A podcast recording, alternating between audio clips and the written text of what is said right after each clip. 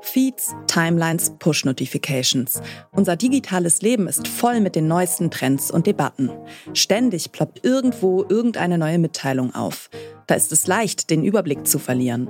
Damit euch das nicht passiert, gibt es diesen Podcast. Es ist Montag, der 6. November 2023 und wir sind zurück.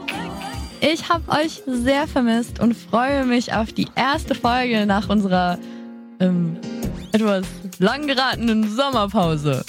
Heute geht es um die NFL in Frankfurt, noch ein Kardashian-Baby, den Migrationsgipfel, warum der Verbraucherschutz jetzt extrem scharfe Chips zurückruft und wir schauen uns an, ob Instagram Rap legit ist. Das ist die Journalistin Dena Sarin. Ihr hört den Podcast-Podcast von Detektor FM und wir empfehlen euch heute FOMO. Was habe ich heute verpasst? Die Hosts von FOMO, Was habe ich heute verpasst, sind Dena Sarin und ihre KollegInnen Don Pablo Mulemba, Hakan Halatsch und Helena Schmidt. Abwechselnd durchstöbern sie für euch das Internet nach den wichtigsten Trends und News.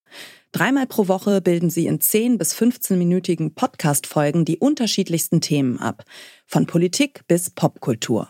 Und mit dabei immer auch Nachrichten, die insbesondere eine jüngere Zielgruppe interessieren könnten. Hier zum Beispiel präsentiert von Hakan Halatsch. Hackergruppe liegt Insomniac Games. Insomniac Games, die sind unter anderem bekannt für AAA-Titel wie Spider-Man, sind Opfer eines Hackerangriffs geworden. Eine Hackergruppe hat gestern sämtliche Produktionspläne der nächsten Jahre veröffentlicht, darunter auch bisher unangekündigte Spiele mit Marvel-Lizenz. Ich werde die jetzt hier nicht im Detail auflisten und reproduzieren, was eigentlich nicht für die Öffentlichkeit gedacht ist. Aber wir sprechen hier schon von einer Reihe ziemlich amtlicher Marvel Games bis ins Jahr 2030. Ist ja auch nicht der erste Leak. Erst dieses Jahr wurde GTA 6 Gameplay Footage geleakt. Deshalb hat Rockstar den Trailer deutlich früher veröffentlicht als geplant. Top. Und jetzt dürfen wir komplett elektrisiert zwei Jahre lang auf dieses Spiel warten. Vielen Dank, Leute. Doch, nochmal Applaus für die Hack. Dankeschön. FOMO, was habe ich heute verpasst, hat, wie ihr ja schon gehört habt, im November 2023 nach einem halben Jahr Pause einen Neustart hingelegt. Mit einem neuen Team, neuen Sound und einem neuen Look.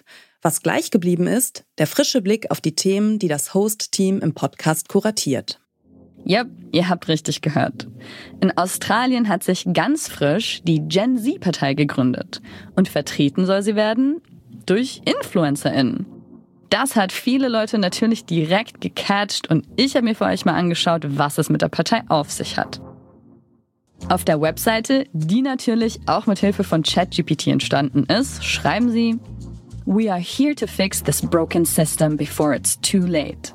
Und zwar durch keine Einkommenssteuer für alle unter 25, Entkriminalisierung von Drogen, kostenfreies Studium, effektiven Klimaschutz, mehr Rechte für First Nations, ein Ende der Immobilienkrise und ein Parlament, das, wie Sie sagen, nicht nur die Interessen der Boomer unterstützt, sondern auch die Interessen der Gen Z vertritt.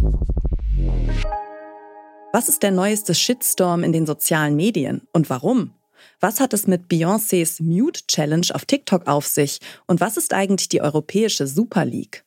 Wenn ihr auf dem Laufenden bleiben wollt, was in der digitalen Welt so abgeht, dann bekommt ihr alle Updates bei FOMO. Was habe ich heute verpasst? Den Podcast gibt es übrigens schon seit März 2021. Gelauncht wurde er als erster täglicher News-Podcast von Spotify Studios. Und nun ist FOMO nach einem kleinen Makeover zurück.